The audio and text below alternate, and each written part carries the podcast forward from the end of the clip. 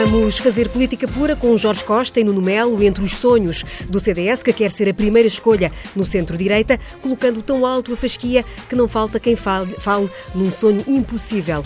Vamos falar também no pesadelo de sete anos de guerra na Síria, mais de 350 mil mortes depois, sobra, sobra o desalento e a impotência com que o mundo olha para um conflito sem fim à vista. Pelo meio, vamos também falar da mobilização nacional, convocada pelo Primeiro-Ministro, para limpar as florestas no dia em que o Governo remeteu as multas lá para junho. Arrancamos desde já com o Congresso do CDS. No último fim de semana, em Lamego, Assunção Cristas disse que quer liderar o centro-direita e eu pergunto-lhe, Nuno Melo, hoje nos estúdios da TSF no Porto, se tendo em conta os 7%, cerca de 7% de intenções de voto que o CDS recolhe nas últimas sondagens, se esta é ou não uma meta demasiado ambiciosa. Bom, boa noite. Vamos cá ver.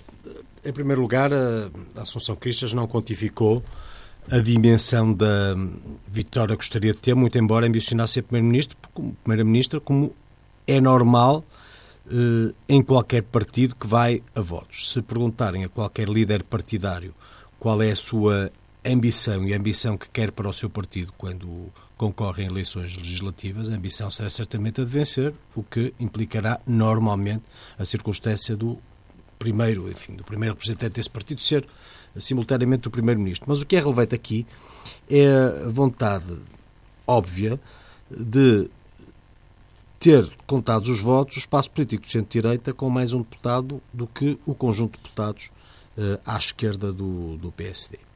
Uh, na sequência daquilo que aconteceu nas últimas eleições legislativas e, enfim, desta maioria que suporta um governo que perdeu as eleições, mas governa sozinho. E, no fundo, esse é basicamente o espírito e essa é a vontade. E pobre do partido que vai a votos sem ambições. Eu gostava só de recordar, a terminar, que quando a Assunção com bastante antecedência, decidiu candidatar-se à Câmara de Lisboa. Uh, houve um conjunto de declarações, sempre negativas, umas que diziam que no momento em que não se candidatava com o PSD estava a retirar a hipótese ao centro-direita de vencer as eleições. Uh, segundo conjunto de opiniões que diziam, também negativas, que o CDS teria um resultado basicamente miserável. Acontece que a Assunção Cristas teve o melhor resultado numa candidatura isolada do CDS desde a fundação do partido, eh, é a segunda força política, retirou a maioria absoluta eh, ao Partido Socialista e nem os mais otimistas ao tempo achavam que tal pudesse acontecer. E, portanto, se assim foi em relação às eleições autárquicas, bem sabendo eu que as realidades não são propriamente transponíveis, não há por que não tentar mobilizar o partido em relação ao próximo ciclo, que será o das eleições europeias e o das eleições legislativas, primeiro em relação às eleições europeias, naturalmente, enfim, aí a avaliação seja necessariamente diferente. Ainda assim, no Congresso não faltou quem uh, lembrasse que a replicar-se o resultado de Lisboa uh, a nível nacional, isso implicaria que António Costa continuaria no governo. Uh, ou seja, o CDS conseguiu, como diz, retirar a maioria a Fernando Medina, mas o PS manteve-se na governação à volta de Lisboa porque do lado do PSD também não houve um resultado. Pergunto-lhe se os sinais que a nova liderança tem dado, isso, sobretudo esta sucessão de casos que tem acontecido, de algum modo está a fragilizar esse objetivo de, de conseguir eh, chegar aos 116 deputados? É evidente que se o objetivo é o do espaço político centro-direita, que é como quem diz o PSD e o CDS, conseguirem mais um deputado que seja do que os partidos à sua esquerda, isso implica que o CDS cresça e o PSD cresça. Nós estamos a mais de um ano, bem mais de um ano das eleições legislativas e mais de um ano também das eleições europeias. Um ano em política é uma imensidão de tempo. Até lá, os partidos vão ajustando agendas, vão uh, vivendo as circunstâncias de cada momento, certamente com um propósito que é estratégico e é também programático e com, enfim, no que tem a ver com o CDS, uma perspectiva que é natural de, de crescimento. Enfim, ninguém nos pode levar a mal por queremos crescer. Eu disse no Congresso que nós não disputamos o eleitorado do PSD, nós disputamos uh, o eleitorado todo, que nas urnas decidirá das maiorias. E apelamos a votos porque achamos que, basicamente, justificamos naquilo que fazemos na oposição, que acho francamente lideramos, como no governo, onde fomos uma força política fundamental. Mas, enfim, o povo em democracia é soberano e dirá quem deverá ter que votos e os partidos conformam-se com essa, com essa vontade. E pegando exatamente nas palavras que também preferiu uh, no Congresso do CDS, perguntava a Jorge Costa como é que ouviu Nuno Melo dizer uh, nesta reunião magna dos centristas que não quer ser, que o CDS não quer ser o bloco de esquerda da direita. Bem, o, o CDS já percebeu, uh, está à vista, que a desgraça do PSD pode trazer algum benefício ao partido, ao seu reforço. E na preparação para uma travessia do deserto, como aquela que se anuncia para a direita, eh, vistas as sondagens e visto o balanço da, da, da atual solução governativa, é, é, é, olha-se para Lisboa, o CDS olha para Lisboa e pensa podemos passar estes anos numa posição reforçada e, bem, tem razões para pensar. A crise do PSD é isso que, que demonstra. Uh, o, próprio, o, discurso do PSD neste momento é o de ser uh, uma força supletiva, está, é posicionar-se oferecendo-se para poder dar uma mãozinha ao Partido Socialista num próximo ciclo, a troco apenas e com a, o ganho apenas de afastar da influência política o Bloco de Esquerda, o Partido Comunista, evitar que haja. Uh, novos, novos compromissos, novos avanços na próxima, na próxima legislatura. Uh, esse é o, é o, posicionamento do PSD. Este posicionamento abre um campo político enorme ao Partido Socialista. Percebe-se que, na realidade, afastar a esquerda da influência política, a melhor opção é dar a maioria absoluta ao PS. Quem quiser afastar o Bloco de Esquerda e o PCP das posições de influência que eles têm, o melhor que tem a fazer é, como têm dito imensos, uh, imensos expoentes do patronato português em entrevistas sucessivas, é maioria absoluta para o, para o Partido Socialista. E, portanto, esta posição do PSD abre um campo também do lado do CDS. Agora, não estamos a falar de 116 deputados, não estamos a, como em Lisboa não estávamos a falar da disputa da Câmara. A direita teve o seu pior resultado, um dos seus piores resultados, talvez o seu pior resultado de sempre, não tenho agora presente, na Câmara, para a Câmara de Lisboa nestas eleições. Uh, e foi assim que a Assunção Cristas pôde ter o resultado extraordinário que teve. E, portanto, a direita uh, está numa situação muito difícil e o CDS numa posição mais favorável para ganhar uma posição relativa melhor em relação ao PSD. Aí visto salta à vista e está, está muito patente. Eh, agora, esta, este espaço que se abre ao CDS em função da, da desgraça do PSD não, não diminui ou não, não oculta um, ehm, que o próprio CDS vive numa indefinição bastante grande sobre o perfil com que se quer afirmar neste contexto.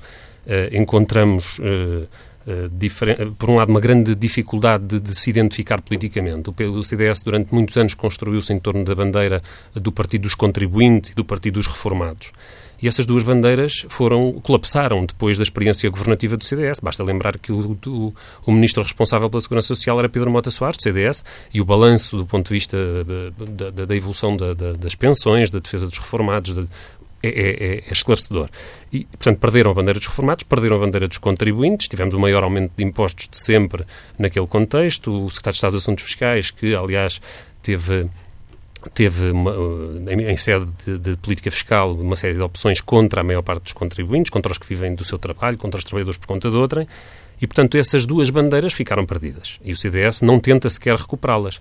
Tem uma grande dificuldade em encontrar um discurso novo. Uh, e hesita muito entre duas versões, uma de um partido mais liberal, moderno, mais cosmopolita, digamos, Adolfo Mesquita Nunes, para simplificar, uh, e depois uma versão mais conservadora, mais tradicionalista e com uma identidade religiosa muito afirmada, que, com, que choca de frente com essa afirmação de um partido moderno. Um, ehm, entre estas duas identidades e acima dela paira um pouco também o compromisso do, do, do CDS com grandes interesses instalados que, eh, na situação presente, são especialmente incómodos. É o caso das celuloses. Nós hoje vemos, um, esse debate acabou por ocupar um centro muito importante na, na política portuguesa, em função de, de, dos, das desgraças que nos sucederam no ano passado e dos, das calamidades do verão. Uh, e, o que, e, e, o CDS está numa situação muito difícil porque Assunção Cristas foi a Ministra das Florestas, foi a Ministra da Agricultura durante o governo anterior. Bem, e basta ver que ainda hoje tem uh, uma garantida uma coluna que mais nenhum líder partidário tem no, em Portugal na imprensa, um, uma página inteira no Correio da Manhã, que é o jornal da Selby, da, da Celtejo, de tantas grandes celuloses, do grupo que, que detém as grandes celuloses, o Grupo Altri. Portanto, há aqui dificuldades. O CDS tem uma dificuldade para lidar com o passado governativo, e tem uma dificuldade identitária entre a tentativa de se modernizar como uma direita liberal e mais uh, aberta do ponto de vista das liberdades, das, das tendências da, da, sociedade contemporânea e, outra, e, e, por outro lado, uma identidade mais antiga, mais, mais prevalecente, mais uh, resiliente, como agora se diz, muito identificada com, esta, com o pensamento conservador e com uma identidade religiosa que hoje, francamente, não devia estar na política. Nuno Melo, o passado do CDS na governação vai voltar para assombrar o partido na, na, nos próximos desafios eleitorais? Ou uh, pensa que, uh, ao contrário do que fez logo o PSD, o CDS descolou dessa, dessa, dessa participação governativa em tempos de austeridade? Bom, não, mas deixe-me dizer que eu, que, enfim, eu, acabo esta, eu, eu, considero estas declarações simplesmente ridículas, porque, sabe, quem escolhe as, as lideranças do CDS não é o Bloco de Esquerda. E, portanto, eu preocupo-me é quando tento, é quando vejo alguém do Bloco de Esquerda querer firmar o seu agrado em relação a quem manda ou deve mandar no CDS. O CDS está exatamente nos antípodas do Bloco de Esquerda. E, portanto, o Bloco de Esquerda trata lá da sua vida, do CDS trata o CDS e, normalmente, de forma diferente daquilo que o Bloco de Esquerda quer. Para o Bloco de Esquerda, ser, enfim, eh, ser-se católico ou cristão é antigo. Bom, todas as sociedades ocidentais têm uma matriz que é judaico-cristã, por muito que custe ao Bloco de Esquerda. E sabe, e não é pecado. Sabe, as pessoas podem professar uma fé, para o Bloco de Esquerda isso é uma tragédia, é antigo. Enfim, para o Bloco de Esquerda bombom, eh, a pessoa ideal, à esquerda ou à direita, tem que ser ateu, tem de preferência que representar uma qualquer minoria e fazer umas proclamações mais ou menos exóticas. Uh, talvez num daqueles eh, workshops que fazem enquanto dissertam sobre, a, sobre o, o, cultivo eficaz do cannabis, não é verdade? Pronto, isso é o Bloco de Esquerda. O Bloco de Esquerda não é, o, o CDS não é assim, percebe? Já, uh, e, quando, e quando quer, uh, enfim, argumentar sobre aquilo que são as bases doutrinárias do CDS e o que constrói ou deixa de construir, sei lá, o Bloco de Esquerda é construído em cima da base ideológica do UDP e do PSR. Está a compreender? Quando, enquanto que, que, que o UDP e o PSR, de onde o senhor vem, estavam aí a tentar o 11 de março e uma ditadura para Portugal, o CDS saltava pelas democracias. Sabe? Que se há alguém que lutou ou que representa o que de mais antigo e mais trágico a Europa Ocidental, e, e não só Ocidental, trouxe, eh, enfim, no, no, no, seguramente no último século, é o Bloco de Esquerda e, o, e, o, e o, através da ODP do PSR, que, que, de moderno não tem nada. Os senhores são do mais antigo, do mais atávico, uh, no vosso trotskismo, no vosso marxismo, no vosso leninismo. Enfim, são do mais antigo, do mais atávico que é. Portanto, quando vem associar os, uh, a democracia cristã, para começar, um equívoco, que eu, enfim, não quero adjetivar muito, mas confundir doutrina social da Igreja, enfim, democracia cristã, com uh, um partido religioso, é de quem não sabe simplesmente o que está a falar, porque a democracia cristã, olha, caso não saiba, por exemplo, foram as democracias cristãs que fizeram o, o Estado Social na Europa. Não foi a esquerda, nem foi a extrema-esquerda, foram as democracias cristãs. E as democracias cristãs não andam propriamente cruz ao peito e a rezar missas. As democracias cristãs encarnam, de facto, numa democracia social, num humanismo, num personalismo que faz mais sentido hoje, se calhar, do que ao tempo da sua própria fundação. E já agora, quando quer doutrinar aí sobre a direita e a esquerda, fico sabendo que o CDS é realmente um partido de direita, mas o PSD não é um partido de direita, portanto, essa coisa de dizer a direita. Partido Social Democrata. A social-democracia, por definição, não é direita mesmo que gravitem no PSD hoje algumas correntes, designadamente de inspiração mais ou menos liberal, mas simplesmente dizer que o PSD é direita, bom, se perguntar ao Dr. Rio se ele é direita, se calhar diz que não é direita, mas é seguramente centro. E, portanto, o PSD tratará de, tratará de disputar esse eleitorado ao centro e de crescer se puder, como o CDS, no centro-direita, terá de fazer a mesma, a mesma coisa. E quando diz de, dessa vontade de se, eh, enfim, do PS eh, eventualmente conseguir influência com o PSD para evitar esta maravilhosa, este maravilhoso uh, noivado à extrema-esquerda. Bom, olha, há, ontem mesmo o Partido Socialista chumbou todas as propostas do PCP e do Bloco a propósito das leis laborais e, portanto, não é preciso eleições nem contar votos para que o Bloco de Esquerda fique isolado. Na verdade, o Bloco de Esquerda e o PC representam na genes o contrário do Partido Socialista. O Partido Socialista é um partido democrático, é um partido que defende a NATO, é um partido que defende eh, a governação económica, é um partido que defende tudo aquilo porque os senhores, que os senhores tentam destruir todos os dias, nomeadamente no Parlamento Europeu. E a única circunstância que existe, ou a única razão pela qual governam, governa o Partido Socialista com o apoio do Bloco e do PC, o Partido Socialista porque perdeu eleições e dá a mão a quem seja para o Dr. António Costa ser Primeiro-Ministro. E o Bloco de Esquerda e o PC porque o único fito é impedirem que a direita e o centro-direita que venceram as eleições governem como foi vontade do povo nas urnas. Ponto final parágrafo. Tudo o resto é conversa, porque do ponto de vista identitário, do ponto de vista das referências comuns, Bloco de Esquerda e PCP não têm nada a ver com o PS. E nestas leis laborais, assim se viu, como se vê em tudo aquilo que é matricial. Se tiverem que votar sobre a NATO, os senhores votam contra. Se tiverem que votar sobre o, essencial do aprofundamento da União Europeia que o Partido Socialista quer, os senhores votam contra. Os senhores combatem, contra, combatem o euro no Parlamento Europeu. E, portanto, enfim, o Bloco de Esquerda, se quer saber, realmente é um partido do 11 de março que está de mão dada com o Partido Socialista que fez o 25 de novembro por uma razão meramente tática de não quererem que o centro-direita governe. Jorge Costa. Bem, o Nuno Melo ficou muito irritado com a, com a, minha avaliação do Congresso do CDS. Pensava que estávamos num debate e que o tema do, do debate era o Nada Congresso irritado. do CDS e, portanto, julguei que podia falar do Congresso do CDS. Afinal, estava-me vedado esse direito e peço desculpa pelo abuso. Uh, sobre a questão, do, sobre a, a, questão religiosa, o que eu disse sobre uh, o que está ultrapassado não é as pessoas terem religião. Ter religião é um direito individual e todas as pessoas a podem ter. E ela até pode ser uh, inspiradora de doutrina política.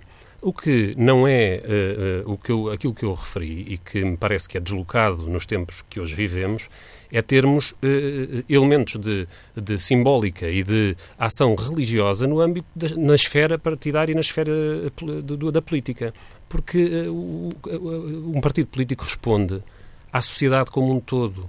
Um partido político que se propõe governar ou que se propõe ter um papel importante nas instituições de uma democracia responde ao povo do país. E esse povo é diverso. E há neste, neste país quem acredita e quem não acredita, quem acredita numa, numa religião, quem acredita noutra. E, portanto, esse, essa identificação e a utilização da simbólica religiosa no contexto da, da luta política parece-me que está ultrapassada. Ela até estava um bocadinho relegada para segundo plano na tradição recente do CDS.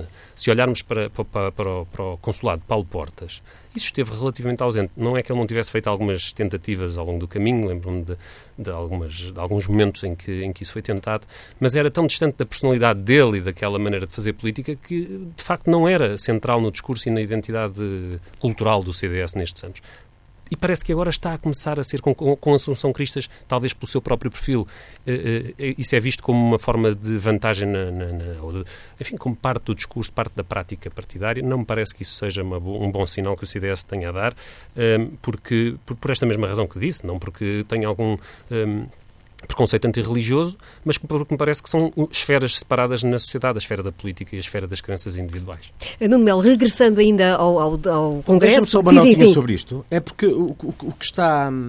Vamos cá ver. O, que se há alguém que faz política com a religião, ofendendo é o Bloco de Esquerda, sabe? Se há alguém que usa a imagem de Jesus Cristo de forma aviltante, em cartazes, para tentar fazer uma afirmação política, no caso políticas de género, é o Bloco de Esquerda. Se há alguém que gosta de fazer graçolas sobre o Cristo que não gosta de ver quando atravessa a ponte sobre o Tejo, é uma colega sua de partido. E, portanto, se há alguém que usa a religião de forma aviltante, ofendendo a fé alheia para tentar ter dividendos políticos, é rigorosamente o Bloco de Esquerda.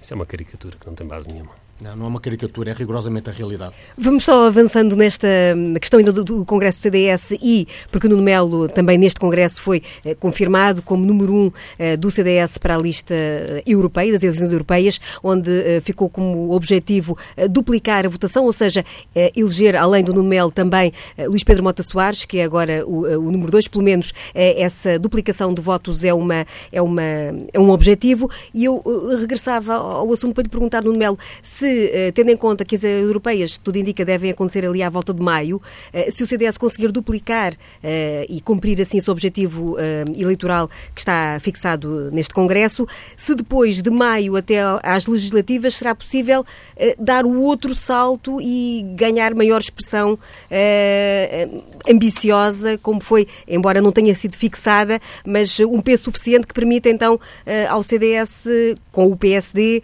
formar então esta esta maioria parlamentar? Ou se o tempo é curto para cumprir os dois objetivos? Que, se tiver que detalhar uma mensagem que saiu deste Congresso e da própria Assunção, é de que o CDS quer crescer. Esta é a mensagem.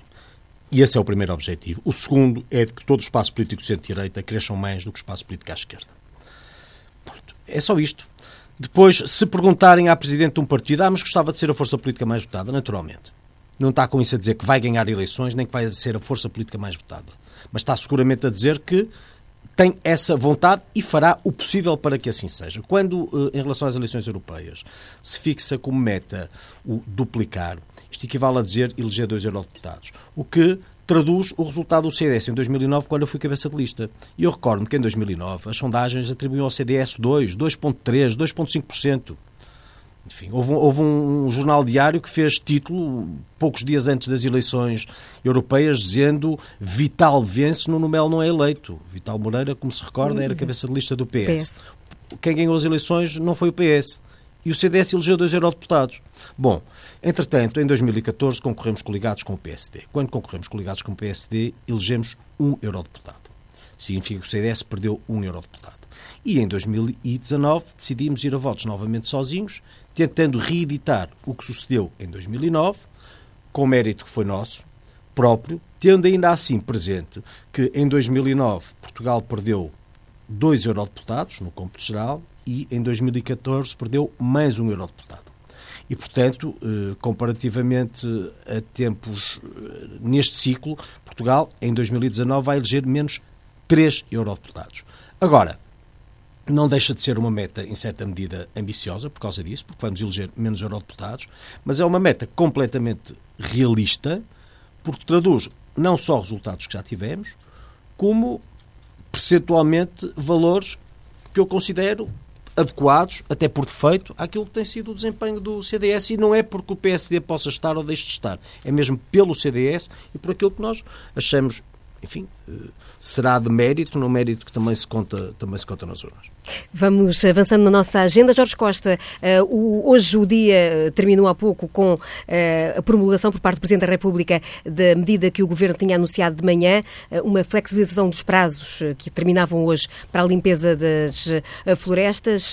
As multas agora estão remetidas para junho, se as limpezas não forem feitas até ao final de maio.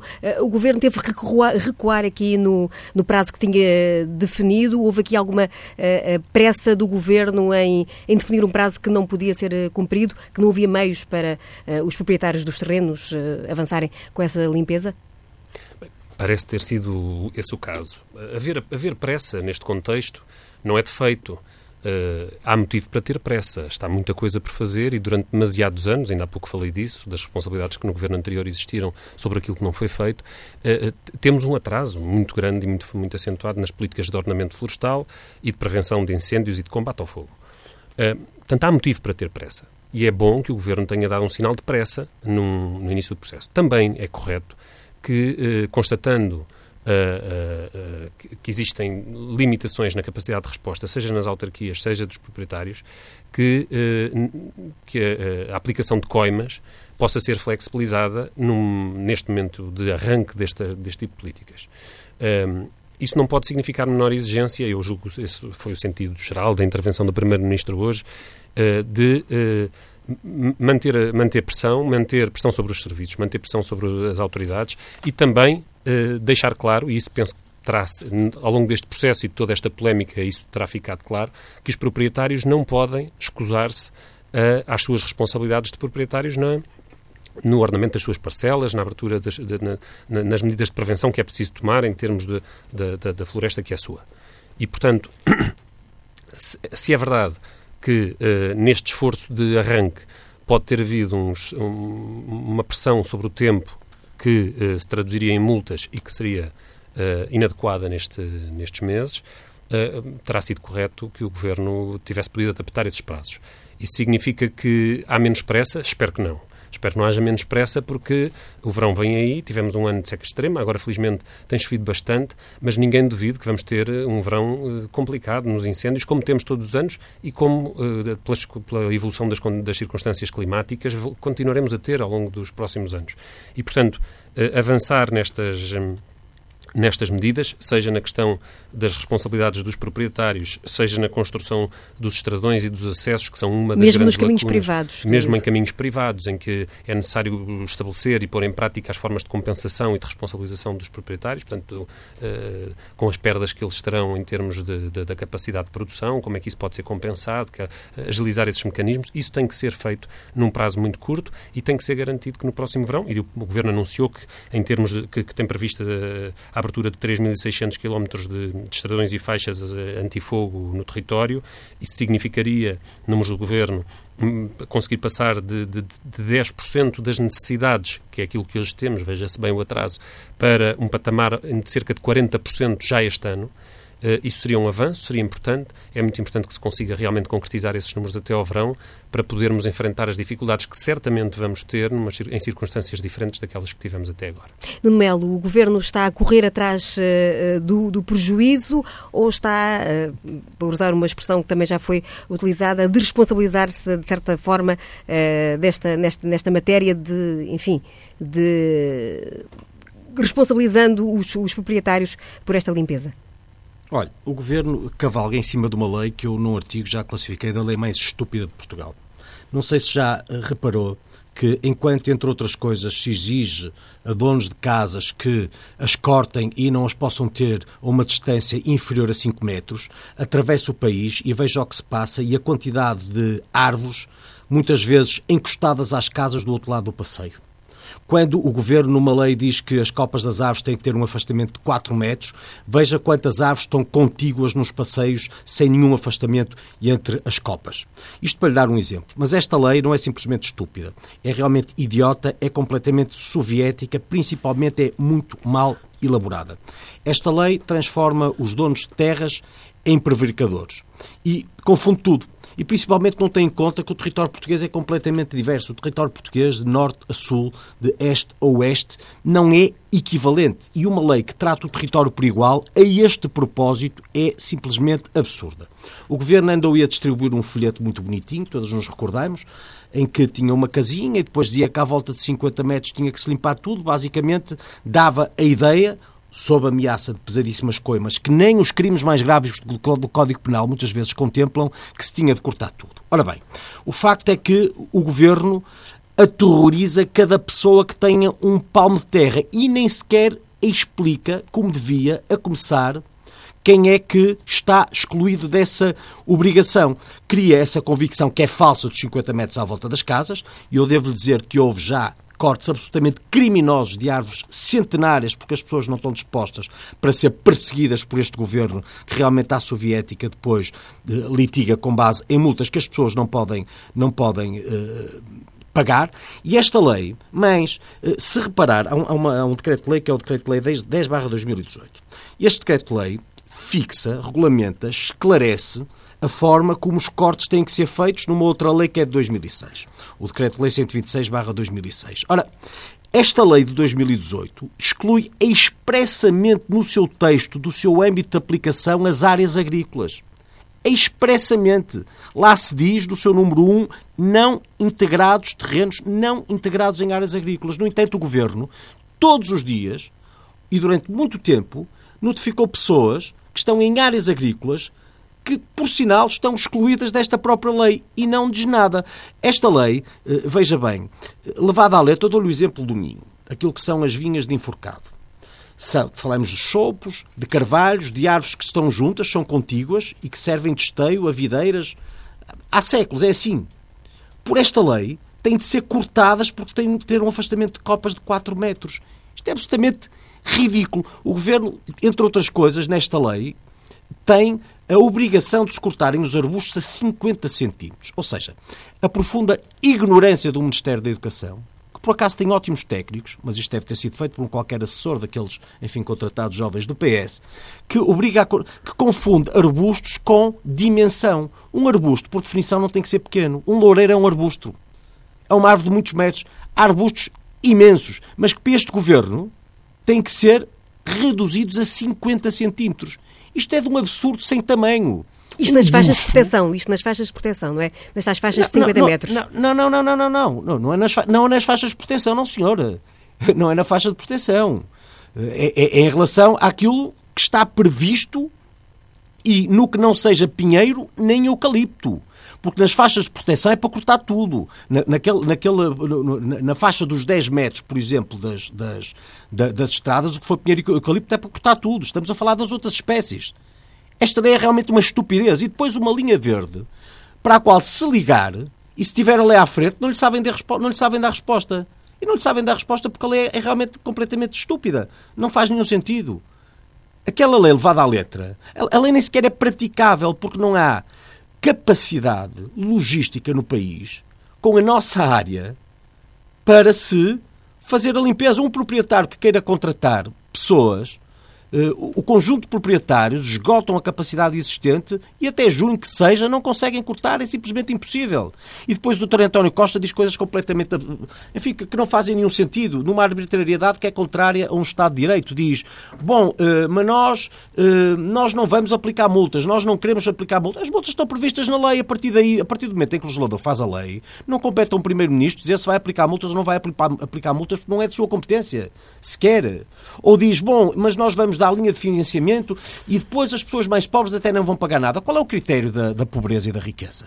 Onde é que isso está? Qual é o regulamento? Qual é a portaria? Onde é que se diz que é rico até X euros por mês? Ou é rico a partir de, de, de, de determinado rendimento declarado? Ou o critério é o do património? Qual é que é o critério? Isto, isto, é, é, simplesmente, isto é uma. Nossa, realmente é a lei mais estúpida de Portugal. Então acredita que, eh, terminado este prazo, eh, no fundo vai, vai manter-se esta situação de, de falta de limpeza de muitos terrenos eh, devido a essas circunstâncias que. Ou seja, que, que isto não vai, ser, não vai ter eficácia no terreno? É isso que está a adivinhar? Olha, vai manter-se pela simples razão de que não há máquinas nem pessoas suficientes para a tarefa.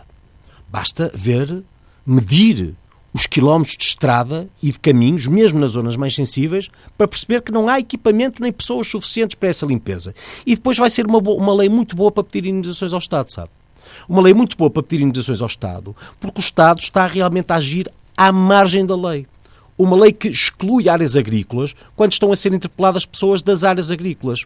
Uma lei que fixa a necessidade de planos uh, municipais de defesa da floresta, mas que depois, em 2018, diz: bom, mas afinal para este caso, para este caso não é preciso plano diretor nenhum. nenhum.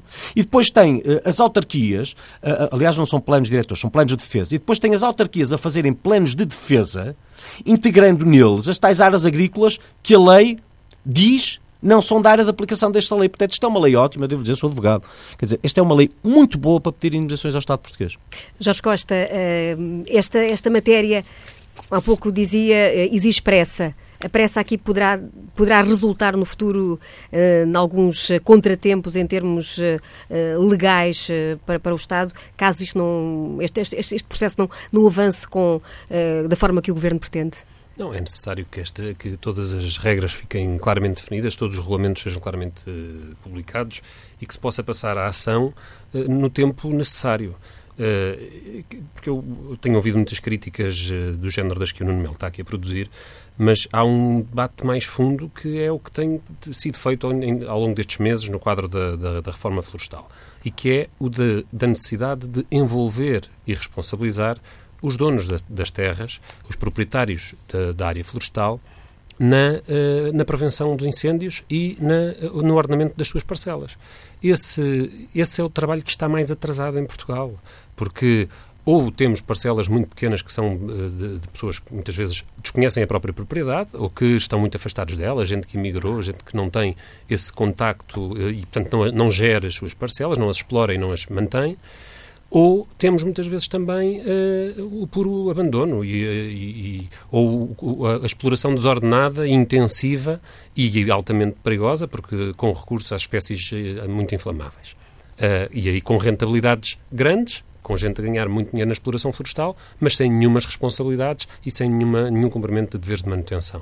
E, portanto, é para responder a estes problemas que é necessário avançar com regras claras e, e, e portanto, e sobre isso uh, ouvimos pouco no discurso do Nuno Melo, ou seja, é preciso ouvirmos, é preciso sabermos, ne, com em relação aos proprietários florestais uh, que exploram as suas propriedades, que têm propriedades médias, que têm uh, a exploração intensiva de eucalipto e pinheiro, uh, se, se, concorda ou não que eles devem ser chamados à responsabilidade de, uh, de, pelos, pela, pela pelas aberturas de, de, das estradas, pelas, pelas zonas de separação, pelas faixas antifogo, eles têm, têm que ter uma parte importante nisso, porque eles são quem explora e ganha com a, a, a produção florestal e, eh, e, portanto, é responsabilidade sua assegurar que a, a floresta não é uma bomba relógio, aliás, que, que, que, que bate horas a, a, cada ano, não é? E esse é que é o, o, problema que temos vivido em Portugal nos últimos tempos. Uh, naturalmente que o Estado tem responsabilidades grandes, as autarquias têm responsabilidades grandes, o Governo anunciou mecanismos financeiros de apoio às linhas autarquias, de crédito, linhas de crédito, que podem permitir uh, uh, para aquelas autarquias que têm maiores dificuldades em apoiar os proprietários mais carenciados, pode permitir que essa que essas dotações financeiras, eh, essas dotações financeiras podem permitir que haja os recursos para que se possa avançar. Uh, não duvido, e, e, e não duvido, e é, e é, certo que há falta de, de recursos materiais, técnicos, equipamentos para fazer face a toda esta tarefa num prazo muito curto. Uh, mas isso tem que ser feito, tem que haver, esses planos têm que estar feitos, os proprietários têm que estar envolvidos e tem que haver, uh, tem que haver avanços. Caso contrário, uh, choraremos novamente, diremos que não pode ficar tudo na mesma, haverá urgências que todos proclamarão, mas depois, na hora da verdade, uh, pouco avança.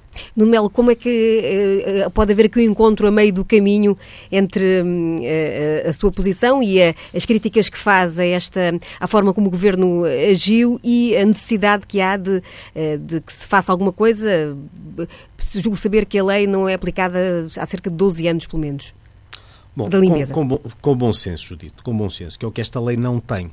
Veja bem, quem conheça um bocadinho, quem saiba um bocadinho de agricultura e de floresta, sabe que um mato cortado em 15 de março, antes da primavera, cresce depois exponencialmente a partir da primavera. As coisas são assim.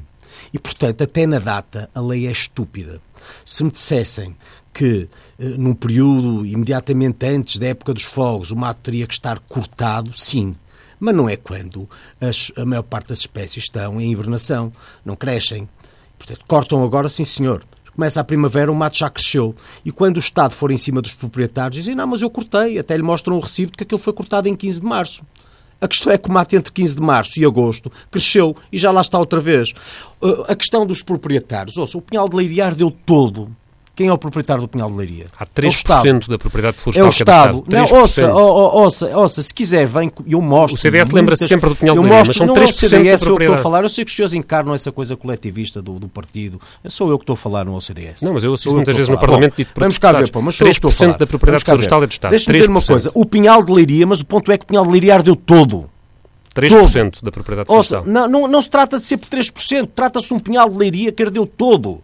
O tal pinhal, enfim, o, o, o, eu, eu, recordo do ministro Capolas Santos que dizia que tinha feito a maior reforma da floresta desde, desde Dom Dinis, ironia das ironias, foi, foi, foi, foi às suas mãos que ardeu a maior obra que, que, que, que, que, o, que o rei lavrador deixou. Mas, deixou, não deixou disso, porque a ministra era a Assunção Cristas. Deixou no, deixou no território Esse argumento é, é, fraco, Bom, porque era a Assunção Cristas responsável pelo pinhal de leiria. Pois, o, o, ah, desculpa, quando o Pinhal de Leiria ardeu, a Assunção Cristas era responsável. Não, não, foi durante quatro anos quem não o manteve quem não manteve. Isso é completamente. Seja, até nisso, os senhores são tão falaciosos. São, olha, essa conversa, por exemplo, do eucaliptal, que cresce e que cresceu com a Assunção. Olha, o, o eucalipto cresceu 6 mil hectares ano entre 95 e 2010. E cresceu 2.700 hectares ano entre 2013 e 2016. Portanto, os senhores nem sequer falam verdade, sabem que não falam verdade e não se importam de não falar verdade, porque é assim que os senhores fazem política. Não. E em relação ao Estado, eu, se quiser, vem comigo, atravessa muitas estradas, muitos montes e verá terrenos que foram limpos pelos proprietários e começa começa o mato. Vai ver onde começa o mato. E esse terreno é do Estado e vários exemplos já ouviu. Referiu na sua intervenção. Ou seja, e agora, ah, depois mistura tudo. Uma limitação nos casos, nos casos são os pequenos proprietários, nos casos são os proprietários, é casos são as celuloses. Olha, se quer falar das celuloses, na maior parte dos territórios onde há uh, exploração ou, ou produção ou eucalipto, área para usar na, na, na indústria da, da celulose, normalmente aí o, o, o, território não arde. E sabe porquê? Porque é limpo. Não, não é verdade. Mistura isso é também é, tudo. Isso, mistura isso é verdade nas, nos terrenos mistura, das, das celuloses ou mistura, arrendados pelas celuloses. Mas as celuloses compram muita madeira que não está nos seus terrenos. E essa é cultivada desordenadamente. Mas, mas eu, eu, eu, não consigo estar aqui a especular sobre teorias da conspiração. Não, teoria da conspiração é a sua. Está a dizer que as celuloses têm terreno todo ordenado, mas o eucalipto que elas compram não é terreno ordenado. Há pouco referia da área florestal. Há pouco referia da área florestal. O problema é que estão a ser notificadas pessoas de áreas agrícolas, excluídas da lei. Isso não é área florestal. e sobre uh, a questão. Enfim, e, e tudo isto é, é, é, é, muito, é, muito, é muito absurdo. É muito absurdo e, portanto, é evidente que a floresta tem que ser limpa, é evidente que tem que existir regras. Obviamente tem que existir apoio do Estado, porque grande parte dos donos de parcelas de floresta, desde logo nas áreas de minifundo, não têm recursos. Antigamente, até há, vamos cá ver, até há, há 40 anos atrás, há 50 anos atrás, havia realmente uma economia circular na agricultura em Portugal. Os montes eram limpos, porque os matos, entre outras coisas, eram usados nas chamadas cortes do gado, das cortes do gado eram retirados os fertilizantes que eram postos na terra, e isto funcionava a partir do momento em que começam a aparecer os produtos. Eh, da agroindústria, eh, eh, fertilizantes químicos, o monte deixou de ser utilizado, muitas vezes começou, as pessoas não têm rendimentos e, portanto, se não se pensar a limpeza da floresta numa expectativa que é também de economia social. Termos a maior área de eucalipto do mundo não tem nada a ver com a economia social, as coisas simplesmente não vão lá. Sabe porque é que temos a maior área de eucalipto do mundo? Eu vou lhe dizer porque é que temos. Se eu se falar com agricultores, domingo, mas não só de outras alturas. Para começar, tem que dividir. Uma coisa é a indústria, celulose, produção, e essa plantou o eucalipto na base de uh, acordos que foram feitos e que pressupõem uma determinada plantação por área, que agora unilateralmente é uh, diminuída, quando eu lhe digo que esta é uma lei muito boa para pedir indemnizações aos Estados, se calhar está aí um exemplo. E depois há a questão dos pequenos proprietários. E em relação aos pequenos proprietários, sabe? Portanto, acha que não se deve diminuir a área os agricultores, os agricultores, não, o que eu lhe digo é o seguinte, é que no tempo do anterior governo, em quem o senhor, eh, em relação aos quais por acaso vem com essa conversa que é recorrente da Assunção, em cima de quem não sabe nada do que está a dizer, no anterior governo, a área do eucaliptal cresceu muito menos do que no governo anterior. Está a compreender? E, portanto, se quer realmente falar de crescimento da área do eucaliptal, começa a olhar para o lado e desde logo àqueles que dão a mão no governo. E já agora, veja, em 2016, o que foi decidido pelo ministro Capola Santos. Porque está escrito e está escrito na imprensa. Quando disse que os incêndios florestais em Portugal são uma inevitabilidade. Um, uma, um, um território com a floresta que Portugal tem, tem que ter incêndios. São uma inevitabilidade. E, portanto, a maior parte do orçamento ficaria alocado a, a, ao combate e não à prevenção. Isto foi em 2016, viu o que aconteceu em 2017? Sabe, é que no passado nunca ninguém fez uma declaração destas. Só tem que não é com declarações que a gente resolve o nosso problema. o seu computador. Não, mas isto não é uma não, declaração. Mas, a Ministra Associação é Cristas fez uma lei de liberalização não, da plantação isto do eucalipto. Não é uma, isso não é nada, isso nem sequer é verdade. Ouça. Isso nem sequer é, é verdade. E como disse, no tempo da Assunção, e no tempo da Assunção, já lhe disse, 2.700 hectares ano de crescimento entre 2013 e 2016. 6 mil hectares até 2013. Veja quem governou, entretanto, e pelo caminho. Nuno, Quando já... quiser falar do crescimento, percebe do, do, crescimento do eucalipto, aí chegará talvez a alguma conclusão. Eh, são, temos mesmo que avançar porque já estamos muito em cima da, da meia-noite, ainda temos é, cerca de 30 segundos, é muito pouco de facto para a gravidade do problema. E eu perguntava, no Melo, eh, sete anos depois da, da, da luta dos combates por mais democracia, por direitos sociais, afinal a Síria está mergulhada numa crise profunda, um número brutal de vítimas entre crianças, poderá atingir-se em breve meio milhão de mortos. O que é que está a falhar na, e o que, que é que a comunidade internacional pode fazer? Olha, está a, falar entre outras, está a falhar, entre outras coisas, aquilo que eu espero não me leva mal Jorge Costa, eh, é, nas sociedades ocidentais, desde logo um bocadinho de caridade. Pode ser cristã, pode ser o que quiser. O que acontece na Síria é eh, uma expressão do pior que a humanidade tem para dar. É a falência da decência em favor de interesses geoestratégicos que dividem eh, nações que muitas vezes brincam às guerras em espaços de influência. De um lado a Turquia, do outro lado potências ocidentais, do outro lado a Rússia, seguramente que no centro de tudo um ditador que martiriza o seu próprio povo e, no custo da oportunidade, as crianças, os velhos, as mulheres, aqueles que muitas vezes não conseguem fugir e realmente a Síria hoje representa o pior da humanidade. Jorge Costa. A Síria é o produto de décadas de crimes cometidos no Médio Oriente. Uh, e hoje uh, é, o, é o retalho, são os retalhos da disputa entre Estados Unidos, uh, que quer combater a influência regional do Irão, uma influência que cresceu a partir da derrota norte-americana no Iraque e da, da, da, do espaço de influência que o Irão passou a ter naquela região muito mais acentuada do que tinha. Hoje o Irão é uma força muito preponderante nas relações com o regime sírio, apoiado pelo, por Moscovo. Uh, Bom, e, e portanto, na, na, origem deste problema estão estes crimes, estão estas intervenções. Eu tenho pena que a caridade não tivesse existido quando uh, os Estados Unidos invadiram o Iraque e deram o primeiro passo para uma catástrofe de décadas. Nessa altura não se ouviu o CDS, Paulo Portas, Nuno Melo, invocar a necessidade da paz, não, invocar a necessidade de parar a intervenção norte-americana. Hoje estamos a pagar os, os, o preço por essas intervenções e por esses crimes. Enfim, lembramos-nos de quem os cometeu. Não estamos Durão, a pagar em o preço Portugal, Durão Barroso, Paulo Portas, que nos falaram de armas de destruição massiva que depois nunca ninguém encontrou. Era quase um novo grande, debate. Está a haver uma grande diferença entre nós. É que os senhores, os senhores realmente cristalizaram cristalizaram, têm uma roupagem nova, mas cristalizaram lá no UDP do PSR e não conseguem, ainda vivem no tempo dos blocos. Se reparar na minha intervenção, na minha, na, naquilo, naquilo que eu lhe digo, eu falei, referi a existência de interesses, muito, uh, interesses que são conflituantes, de um lado americanos, do outro lado turcos, do outro Com lado certeza. russos. Ninguém nega esses interesses, mas, mas já estavam lá no Iraque. resumir tudo já lá estavam, americanos. Já lá estavam na guerra do Iraque. aos americanos, sabe porquê? Porque para si tudo é ideologia. Já, não, a Rússia tem um papel um imperial igualmente, mas já lá estavam. Tem ao menos uma palavrinha em relação às pessoas que realmente sofrem. Centra aí a sua intervenção. Eu deixo lá a política isso Não, não é política, isso são responsabilidades históricas e não é duplo critério, porque as intervenções é, de hoje são é, como as de é, ontem. É, Jorge Costa, Nuno Melo, estamos mesmo no limite, assim se fez política pura, eh, com Nuno Melo, Jorge Costa, o imenso cuidado técnico de Joaquim Dias, política pura para ouvir a qualquer altura em tsf.pt ou em podcast na próxima semana. Outras vozes, outros debates, a mesma animação.